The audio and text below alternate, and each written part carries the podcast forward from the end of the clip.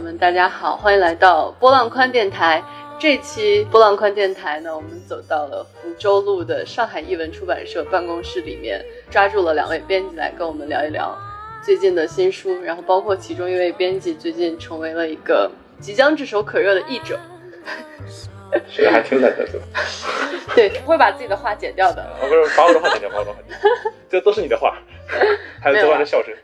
嗯，那顾真跟邹欢先从顾真老师开始吧。自我介绍吧。对啊，啊，大家好，我是上海译文出版社的文学编辑，叫顾真。大家好，我是上海译文出版社的编辑，我叫邹欢，今天是来给顾老师捧哏的。对的，这一次来译文社其实是为了来找顾真老师讲一本理想国出版社的新书，就是《书店日记》。因为我自己等这本书等了很久，之前发现顾真老师在微博上面叫雅雅湖居士，是因为他在讲自己那个翻译的时候，发现那个《书店日记》里面有一种非常好喝的饮料，嗯，嗯就想要去买，但发现很贵，怎么之类的，我都想不起来了。开始考证饮料，我记对性吗好？差，我要让我找一下。卡路比斯不是卡路比 斯，卡路比斯是日瞎本讲的，的，拍一下我学它也叫体检，反正是一个英国的经典软饮料。我看一下，它是不是出现了两次饮料，还有一种这个饮料六九九，啊，就是这个。好贵啊，就是十六个哎六九九。这个看上去好喝一因点。为他们没有小瓶的买，只有你一下你得买七百块，嗯，就这个饮料。为了翻译事业要，对 对，为了翻译事业成本还挺高的，反正。就是买是可以买的，对吧？就是进口的，那没有就哦不是国内引进版嘛，所以你买的话就比较贵你。最后面喝到了吗？哦，我没买回来，但是我找到了这个水是说它就是喝上去满口生津的感觉，就是好像很好喝的样子。可估我估计是酸甜口的吧，但是有有气的碳酸饮料吧。我就是因为这个点，所以关注到了这本书，开始变得特别关心这本书。啊，当时是怎么接到翻译《书店日记》这本书的任务的？因为我可能这个人就是比较喜欢买书吧，就是买书买到一定程度之后，就会被人发现你是个喜欢买书的人。所以说后来我就是因为可能在朋友圈或者说呃豆瓣上还有那个微博上会发自己买到的书嘛，嗯，我觉得我可能还挺会买书的，挺会花钱的。然后，终于引起了理想国编辑的重视，就发现怎么原来世界上还有并不是那么有钱，但是又买书这么厉害的人。然后他正好正好可能觉得这本书，这本因为这本书《书店日记》，其实在国外也算是一本畅销书了。虽然它不是那种小说的这种爆款，但是它在这个门类里面应该也算是一个能够上榜的一个书嘛，所以他可能觉得我很适合这本书。这个书出版的时候，这一期节目应该已经录制好了，啊、但是现在这个书还没有上市。对我仅凭简介，觉得这个书是不是跟当年我们文艺青年都非常爱的那个布莱克书店是有一点类似的感觉？对，而且那个布拉克书店的那个主演还去过那个书店。哎，就是有一天，那个老板在那个日记里面写到，就就是他是为了塑造自己的角色去找了那个书店那，个英剧已经播出很久了，他那个书店叫 Bookshop，他的书店名字就叫书店，就叫 bookshop。就叫书店。好比你要碰到一家店叫理发店，就是没有名字的，它就叫书店。在苏格兰是很有名的，因为是苏格兰最大的二手书店之一吧，里面有十万册藏书，所以，呃，我想苏格兰的话，应该喜欢买书的人大家都知道这家书店，所以它在那个书城叫 Victon 里面，它是里面的一个代表性的书店，所以如果你去这家书这个书城去旅游的话，应该都会去这家书店逛一逛。你自己去过吗？我没去过，我没我没去过苏格兰，因为他那个地方，我听雷师傅说，雷运就是我的编辑，说他还挺不方便去的，也没有直达的火车什么的。所以大家去那里全凭想要被店主吐槽，吐槽。写到那个 Facebook 上去。嗯，对，真的是这样啊。就所以说，它是社交网络时代又翻红了的他其呃书实他店。其实就是在网上骂人才红的这家书店，以前因为是虽然他这个书店是苏格兰那边挺大的一个书店，但是如果他没有那些发那个 Facebook、Twitter 什么的去骂那些顾客的话，他可能他没有今天这么大的名声的。应该嗯，然后他现在这个老板，因为这本书一炮而红之后，也开始有点像当作家了吧，又写了一本，然后也会出去签售啊什么的。然后这本书应该也是售出了不少国家的版权的那家书店现在已经成为网红打卡地了。网红店，已经火就了。因为他那个镇，他可能就是想把自己打造成一个书镇嘛，哦书城都是开书店，所以他们也办那个文学节，会有英国的作家啊什么的过去住在那边，就住在书店的那个二楼还是三楼吧，就是一个地方。顾老师，你以后写了书，你也可以走出去，然后你跟店主说呀，我帮你翻过这 个书。对，而且店主在那个店里应该那就见识了不少作家不为人知的一面。嗯就有一些人其实看着好像名气挺大，但是对那些服务员什么的态度都很差。我这次来上海住在那个静安别墅，然后我住进去，他们就跟我讲说，你楼下之前有一个二六六六书店，对，我还知道就是上海有好多那种小书店。总之，我是觉得好像大家在讲说这几年民间书店在复活，可是我觉得好像很多有意思的小店变得没有那么有生机了。也不是，因为我觉得我们这边的书店、小书店可能很难靠书去存活，而且他们那边的租金压力肯定是完全不能比。他当时买这家书店的时候，是那个时候老店主叫 John Carter，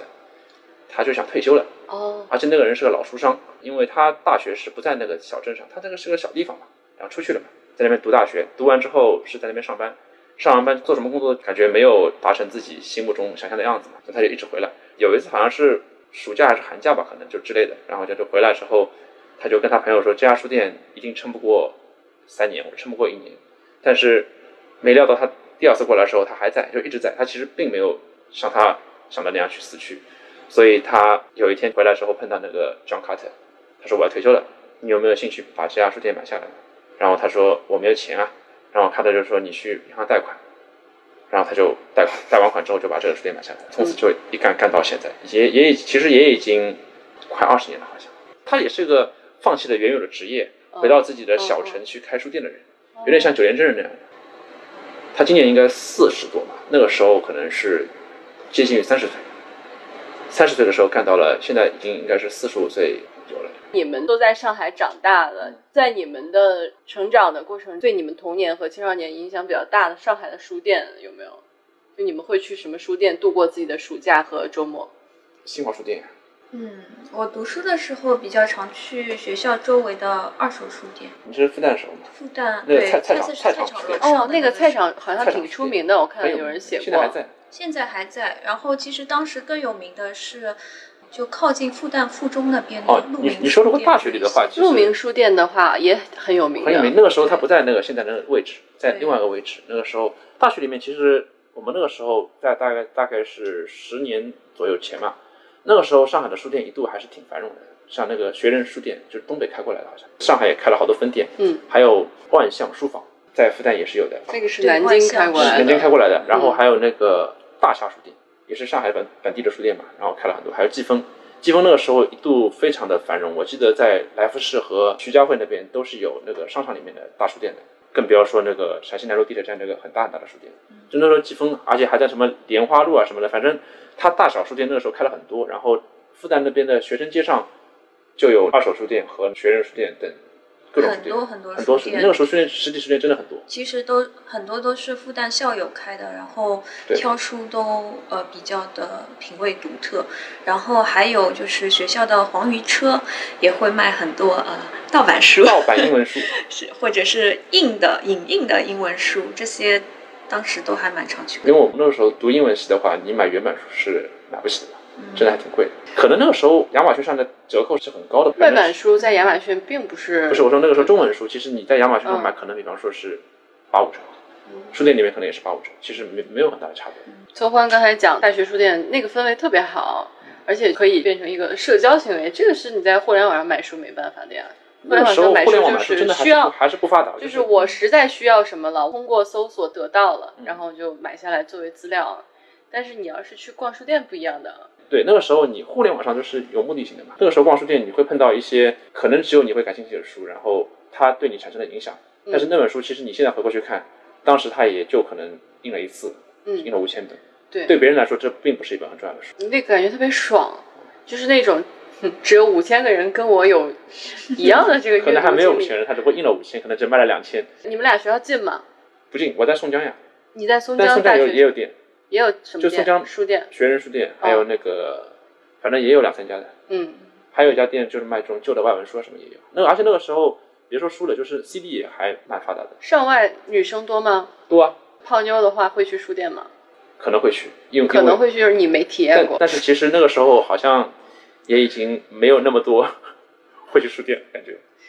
有个问题，如果重回大学时光，你要追你的夫人，你会带她去书店吗？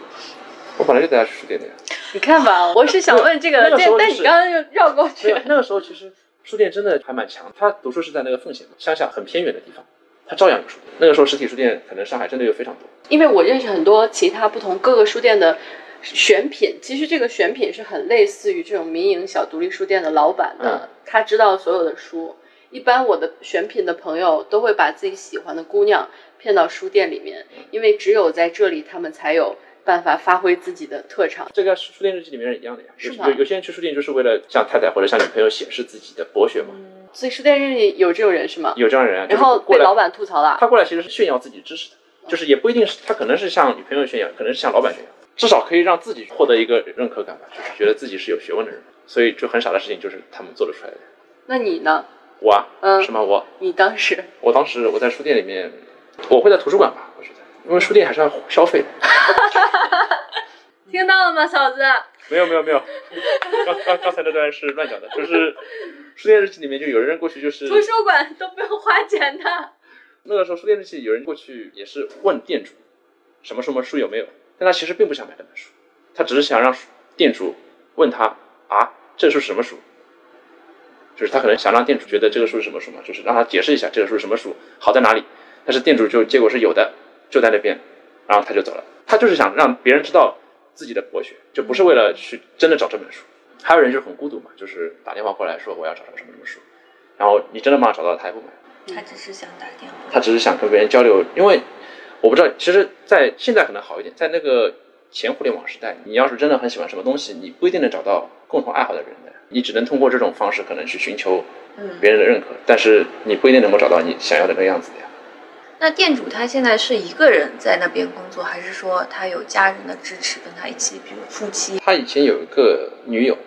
嗯，也没有说结婚，就是可能是女友，嗯后来就分开了。嗯，那个女友是一个美国的作家，好像一开始是在 NASA 工作的吧，然后就去苏格兰就跟他好了嘛，然后后来又回去了。他在书店日志的书里面是经常出现这个人的，但是他在最后的时候，他那个后记是大概出版的时候，跟他记日记是隔了一年左右的时间嘛。他有有一句话就是我跟那个已经分开了，嗯嗯，然后我们还是好朋友，但是嗯已经分道扬镳了那样。嗯嗯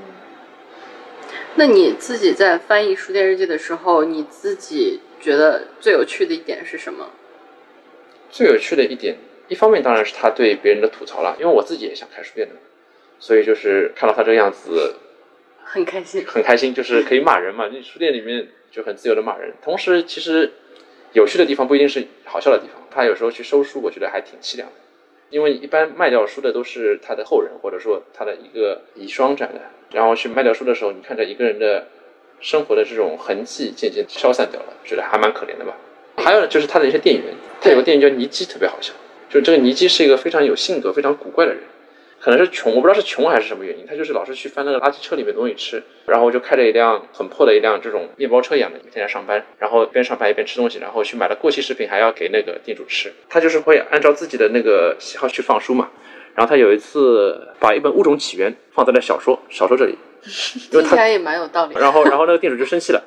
他就把一本圣经放在了长篇小说这个地方。你你你这个人就是他对这个看得蛮重的，圣经啊什么的这种。嗯，对啊，对尼基来说，《物种起源》才是小说吧？圣是经小说要圣经要放在纪实这一块但他觉得圣经是历史类的。啊，历史类。对，你刚才说你想开一间书店啊，那你想开吗？我想给他的书店打工，做咖啡，归归类。干嘛给抢我的话？ 之前看到这个照片嘛，嗯就是他的书店门口他自己对搞了两个什么书柱，书书穴嘛，书柱对。然后就我们现在坐的这个位置啊，背后正好摆着两本特别显眼的华氏四五幺，所以你刚才讲的时候，我就会要想到华氏四五幺。书籍嘛，就是是的，上海译文出版社出版了一个特别好的书，叫做《华氏四五幺》。你到底要打哪本书的榜？ 但如果华氏四五幺他要重拍或者再拍电视剧续集的话，可以去那里取景啊，嗯就是在去那那个个书 The 店 Bookshop。因为我之前看布拉德伯里的《华氏四五幺》是之前另外一个电影，也叫书店嘛。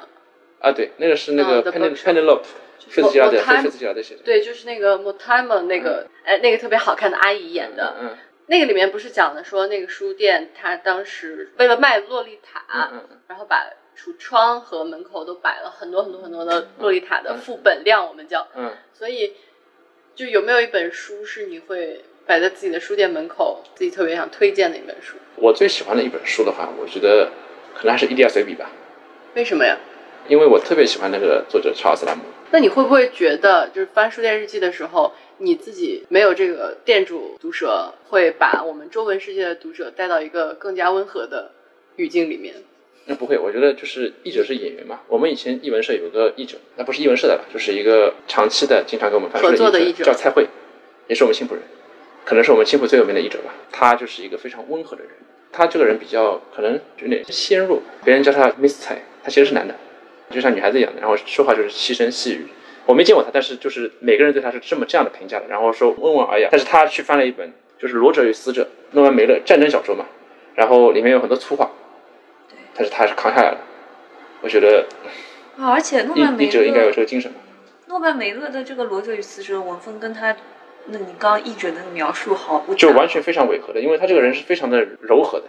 嗯但是他就是要翻不断的翻粗话。这个人就是他打死他也不可能说粗话的，但是他在书里面就是一直就他怎么做得好呢？如果你做到了，当然是好译者。嗯但是如果你没有做到的话，我觉得应该有这个意识，嗯要平时要训练自己的演技。你们社我还有一个人很好奇，然后这个人好像翻译的很好，谁？冯涛哦，是我们的主任。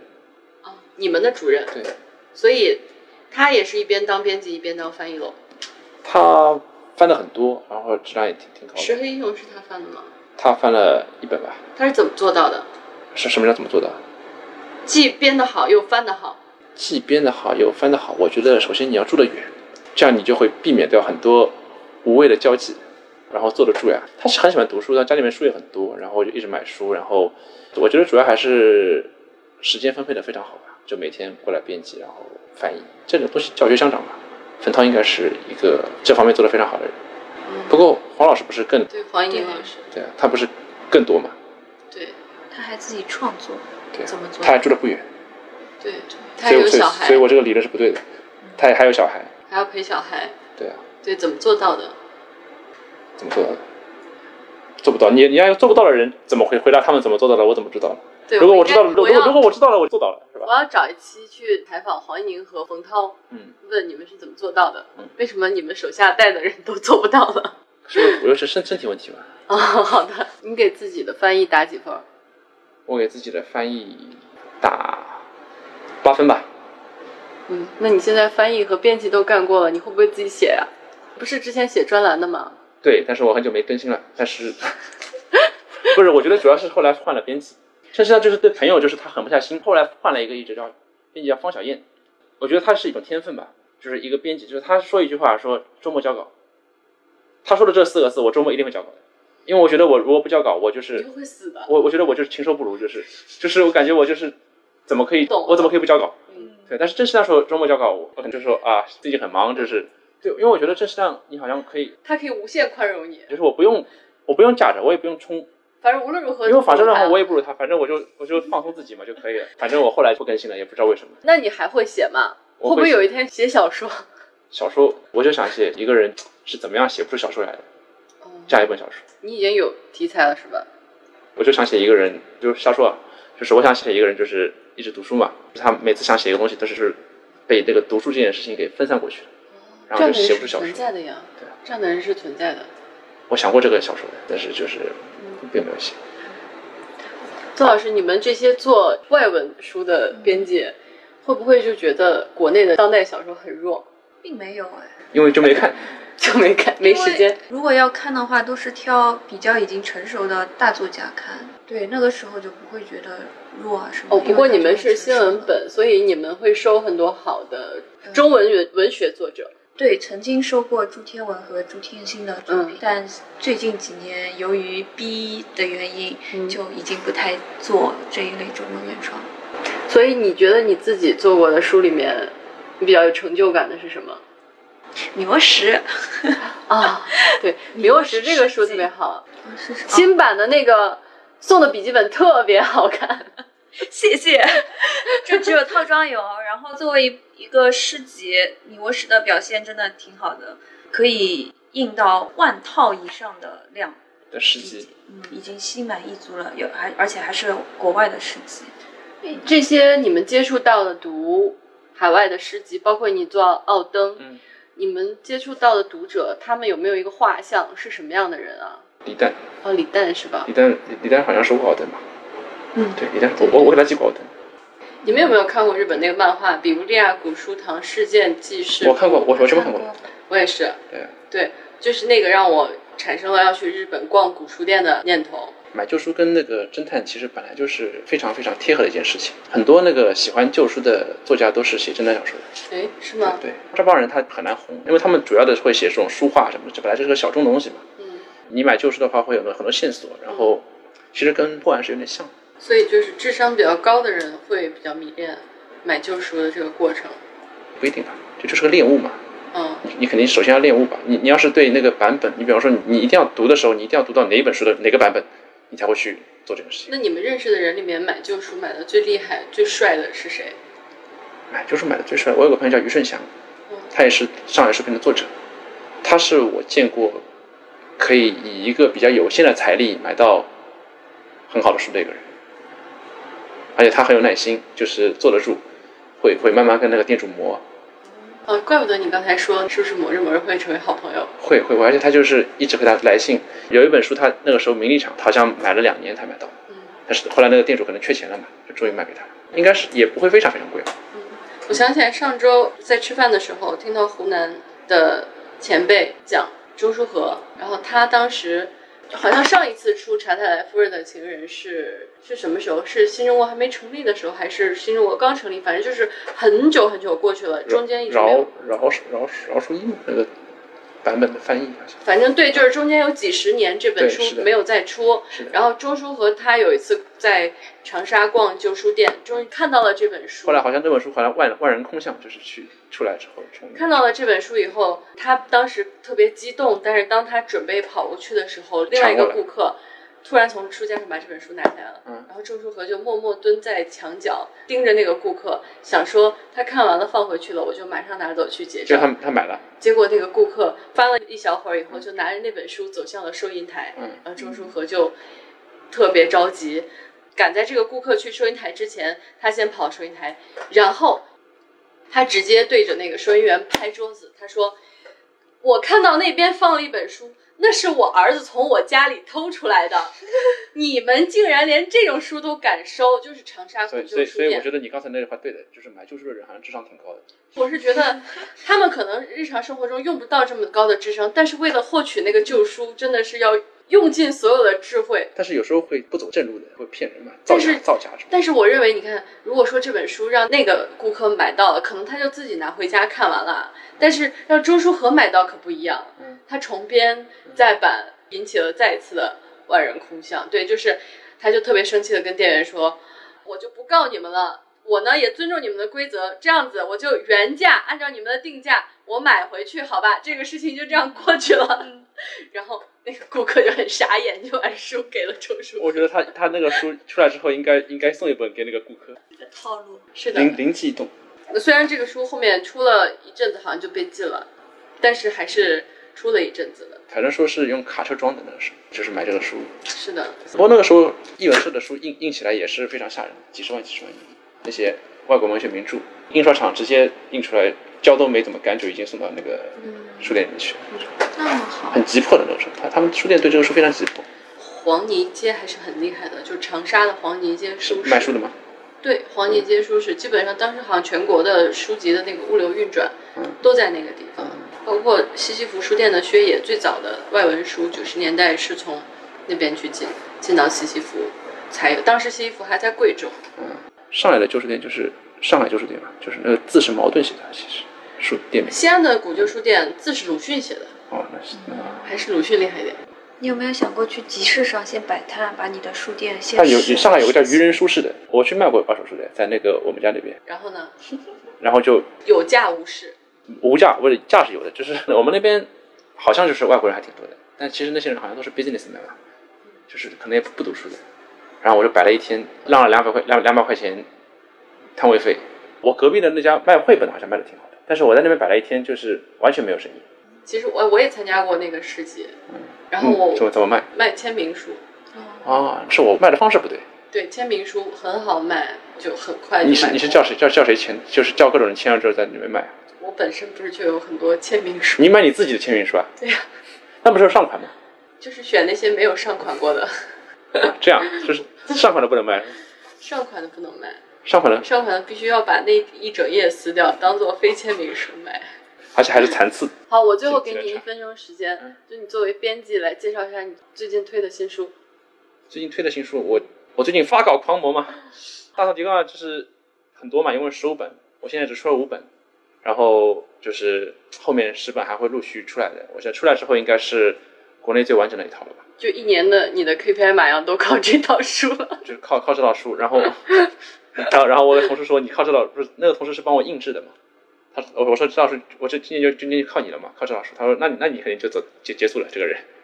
今年就结束了嘛。但是我后面还有很多别的书，比方说我要做一套梅尔罗斯五部曲，这个我还蛮喜欢的这个小说的。然后还有就是要出一套约翰生传，应该也是国内从来没有人出过，这套书字数超级多，可怕，非常可怕。对大概就那么厚稿子。我也不知道我我后面怎么办，我觉得梅尔罗斯这个你可以多讲两句，因为这个剧毕竟还是很多忠粉的嘛。嗯，我看也有好多人追你的微博在问，对，一直一直追问我，所以梅尔罗斯什么时候能出来？梅罗斯，我觉得本来我想是年底吧，但是我觉得基本上在年底和明年年初也是也是可以搞定的这件事情。五本，五本我找了五个译者，然后年龄是升序排列的，因为这小说是他不是他自己的成长，哦，就是你找的那五个译者是从年轻一点的到年纪大一点的也不能说老吧，只能说啊，中年资人，历嗯中年人，中年人。。第一本是曾焕凡的啊，因为他你是在第一个交稿的吧？我知道中间有脱稿不的是译因者为是谁，因为那个因为那个翻译这件事情，就是一个一个三十岁的人还可以觉得自己很年轻，就是是我觉得挺好的。所以说他还是这这里面最年轻的，而且他第一本是一个小孩子嘛，你也不可能找一个小学生翻译啊。而且五个人我控制的年纪的挺等差的，基本上都是差五岁左右，他可能三十不到一点，然后第二本可能三十五岁左右的一个人，然后第三本可能是四十左右的一个人，就是这五个译者现在都交稿了吗？都交稿了。好，而且我已经看了三部半的稿子了，还剩一部半。嗯，每天晚上下班回家看，对我搞得我下好幸班福下班看梅尔罗斯，上班看狄仁杰好幸福的生活啊！啊，真的很幸福嘛。对啊，我 为什么？并不觉得。 没有，啊觉得就是压力很大。但是我说不能示弱，我作为一个嘖民编，怎么可以示弱呢？而且你现在又已经是一个名义了，接下来还要被《我书店日记》我不的能示弱我觉作得我觉者。得非常轻松这件事情，对我来讲非常轻松，小菜一对碟，，非常轻松。做做书真的太幸福了，非常非 常轻松。样书都要超过自己对，的就身是啊高了而。且这样，就是做书一直可以出来，然后嘖得到大家喜我欢。把这两句切出来发给黄老 师，好吧？对啊，就是嗯好的，很轻松。嗯但是但是你不能发给黄老师，发给黄老师他觉得我太轻松了，又要给我来新的书，对，哦可以发给大家。嗯，好对。哎，是不是之前陈一凯说他想译，没他的机会了，他没想译啊，是吗？陈一凯想译什么书，我我会拒绝他的，不会的。哦，对，我记错了，陈一凯是想译那个聊天记录，他说这是他人生唯一啊一，陈一凯他次。给我他给我翻了一本书，他应该快翻好了吧？是那个 Richard Ellman 的随笔。这个人就是写《王尔德传》和那个《乔伊斯传》的那个人，这个人好像做评论挺厉害的，非常厉害。而且嗯，我觉得这本书就是我买旧书的收获，因为这个书是没有电子版的。所以你是在旧书里面逃出来，去因买为了我是他我的是版我是一权。直买旧书，但是你买到一定程度之后，你会发现很多新的选题嘛。对对，我来挖墙角。挖墙角，对你想挖谁？他们俩，真的吗？对，曾云老师，我面前现在有一本特别好看的叫《夏日永别》的书，你能不能跟我讲一下这个书？ 具体是讲了什么？你现在是在做采访啦。啊？真的吗？对讲了就是关于呃永远不会回来的夏天啊、青春啊、童年的记忆啊什么之类的啊。现在读特别应景哎，为什买么就叫对了成管成长小说的收官之作？啊，因为是他这一辈子最后的一本小说，哦然后他的成长小说三部曲，这个是那个三部曲的最后一本，然后另外两本流落在了其他的两个出版社，啊但是我们会收过来是近的。期做的封面最好看的一本书。对，我对觉得这个封面真的太好看了颜，值每一超高个十九岁的女生都应该拥有一本， 为什么是十九岁？嗯随便定的一个年龄，十八岁也没行有。，从九岁到九十九岁的男生或者女生都可以看一下，因为他讲的是那个一个小镇上面的年轻人和老人之间的战争。尤其但是像我们这种会觉得小年轻小镇人青年就要去看这个书为什么是小镇青我年？就想着今年，我说为什么小镇青年要读这个要不是小镇吧，哦，对哦，小镇上面小镇的呃，你会觉得那个呃，少年和老人都是你自己，好的，嗯，好，谢谢邹英老 师。买就对了。嗯，好的，我喜欢他那句 话，突然买就对了。你这句话可以到处用的呀，就是他这个录音的那个买就对了，你可以我可以就是收起来，然后随便一直随便哪里对真的的都可以用这个话对。的感谢人民广场钟书和老师。好，那我们哦好这期节目就到这里拜拜了拜。拜拜拜好啊书店日记买就对了，还有《夏日永别》跟《至暗时刻》，还有《米沃什诗集》，买买就就对对了了。 Go with the flow of the river. But if I shiver, just take me in your arms. Show me the steps of the marble. But if I stumble, just take me in your arms. And if I get sentimental, darling, be gentle. Just take me in your arms. Don't wanna hear about marriage, no horses and carriage. Just turn off the light and kiss me goodnight. There's a whole world to discover, my precious lover. Just